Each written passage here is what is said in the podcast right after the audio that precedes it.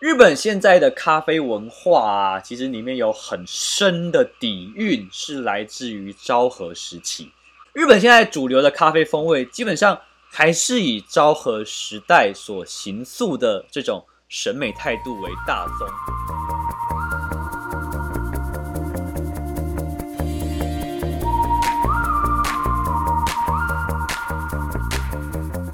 欢迎各位朋友收听《咖啡简单说》，这里是华语世界中一个介绍精品咖啡的 Podcast，每天更新一则咖啡小知识，让你更懂得品味咖啡。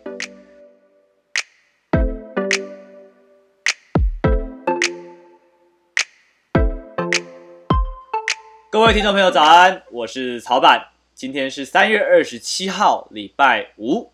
欢迎收听第八十七集的咖啡简单说。今天曹板要分享的咖啡主题是昭和精神的浓郁咖啡，点滴淬炼的 Kono 滤杯。好，今天这一集只有曹板一个人，大家不知道会不会想念老高那种？因为我应该很多人会喜欢老高那种沙哑低沉的嗓音吧，听起来就非常有非常的中和老实。我自己听起来就觉得很中和老实，就是。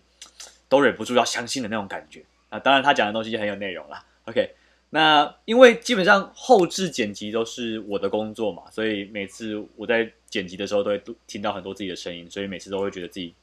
然后很多时候会觉得自己笑起来有点像火鸡，其实还蛮尴尬的。这边想要先跟大家做一个小小的民调，就是不知道大家比较喜欢曹板一个人唱单口相声，还是大家喜欢听两个人唱双簧那种双声道，两个人一起主持的感觉，留言告诉我。第二个问题要问大家，不知道大家比较喜欢曹板的声音呢？呃，这样讲还蛮害羞的，还是大家喜欢目前几位来宾的声音？不管你喜欢的是小安老师、宪哥还是老高，都非常希望大家可以留言告诉我。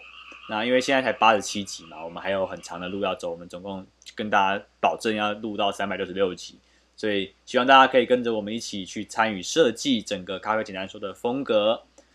好啦，今天要开始讲，今天的重点是八十七集开始，我们要来介绍一颗绿杯，这颗绿杯叫 Kono 绿杯。那我觉得这个 Kono 绿杯它其实还蛮有趣的，它最大的特色是，我觉得它它反映出了一个日本整体的一种民族的精神，对于咖啡的理解的一种审美观。所以我自己下了一个标题叫做“昭和时代的浓郁咖啡”。这边我们先前提摘要两个事情啊，第一个事情是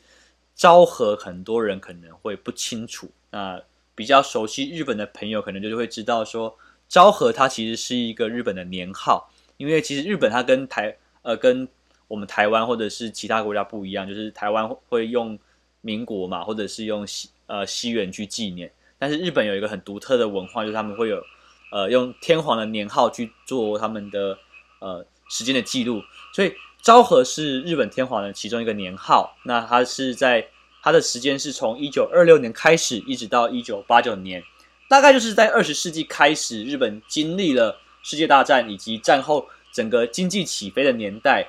那昭和这个年号后面还有平成啊，还有二零一九年刚刚刚刚开始的令和时期啊，希望我没有念错，应该就是令和。OK。日本现在的咖啡文化啊，其实里面有很深的底蕴，是来自于昭和时期。日本现在主流的咖啡风味，基本上还是以昭和时代所形塑的这种审美态度为大宗。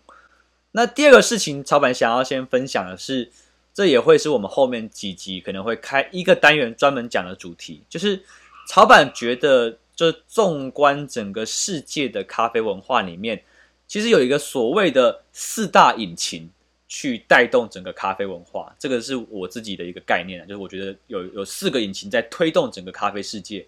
那第一个引擎就是我们所所熟悉的欧洲的咖啡文化，就里面有包含两个，一个是老派的西欧咖啡文化，像意大利、英国、法国、德国、奥地利，就是这些最近武汉肺炎还蛮严重的国家。好，还有创新独特的北欧咖啡，那北欧咖啡他们。开展了一个烘焙的浪潮，那是一个新的烘焙的烘豆的概念，以后我们可以再分享。那这是第二呃第一种，好，第二种第二颗的引擎是美国的咖啡文化，就是所谓的精品咖啡浪潮开始推出的时候，那从旧金山、从芝加哥、从纽约这群人聚集在一起，开始讲究产地风味的这种精品咖啡文化。这是第二颗引擎。第三颗引擎是来自大洋洲的纽西兰、澳洲这些地区的咖啡文化，就是像雪梨啊、墨尔本啊、威灵顿的咖啡文化。那台湾有非常非常多的咖啡店，是就是很多的咖啡师，他可能是去澳洲或纽西兰打工度假，然后他去那边的咖啡店工作，然后他把整套的澳洲的咖啡文化带回来台湾去做分享跟推广。那像 Flat White 或者是很多有很多独特的饮品是来自于纽澳地区特有的咖啡文化。那最后一颗引擎就是我们今天的主题在讲的是日本。那它的核心包含了关东地区的呃。整个京东京地区以及关西地区的神户啊、大阪啊跟京都，日本的咖啡文化其实它撑起了整个东方世界的一片天哦。东啊，东方咖啡世界啊，没有办法讲完整。咖啡的文化它其实蛮像是电影圈的那种生态，就是我们在讲咖啡文化就很像是好莱坞那种一枝独秀、一党独大的状态，非常的明显。那基本上整个咖啡文化里面也是以欧美国家作为整个呃核心，或者是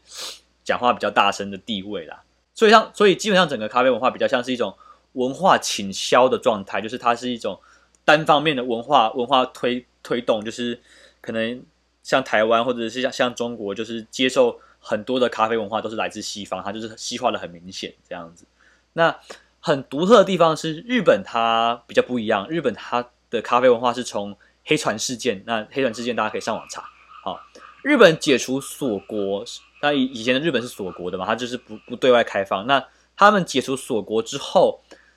咖啡文化进到了日本，那它糅合了整个日本本身的茶道精神、禅学的概念之后，它反而逆袭了整个欧美西方咖啡世界的圈子。举个例子来讲好了，有一个很。红遍整个咖啡世界的的的公司叫做 Blue Bottle 蓝瓶子咖啡，它的创办人叫 Freeman，Freeman 就曾经表示过，他非常向往日本的手冲咖啡，还有虹吸咖啡那种仪式感冲煮咖啡的感觉。所以 Blue Bottle 他们的店，它其实不只有快速的意式咖啡，他们也有那种缓慢沉浸的虹吸咖啡，还有手冲咖啡。好。我们今天先介绍到这边，因为时间到了。OK，如果这集我做的成功的话，相信已经吊到各位的胃口了，那大家就会很想要听下一集。好，不过明天我们会插播一集特别节目，因为礼拜六草板要出去奔波，所以刚好会拜访到一位居家咖啡冲煮达人。那明天的节目我们会跟他一起录音，所以等这个特别企划结束之后，我们会再回来继续聊日本咖啡以及 Kono 滤杯。好的，今天的节目我们就做到这边，感谢大家收听，我是曹板。最后的广告时间，咖啡简单说，这档节目是我们二零二零想要做的一个小小的礼物，用一年的时间每天录制一则 podcast，让大家用听的更认识咖啡。如果你喜欢这则 podcast 的话，欢迎订阅追踪我们的 Line、IG、YouTube 还有 Facebook 的平台，更多的优质内容会随时更新在这些平台上面。如果您是使用 Pocket 收听的听众朋友，喜欢的话，希望您可以在 Apple Pocket 还有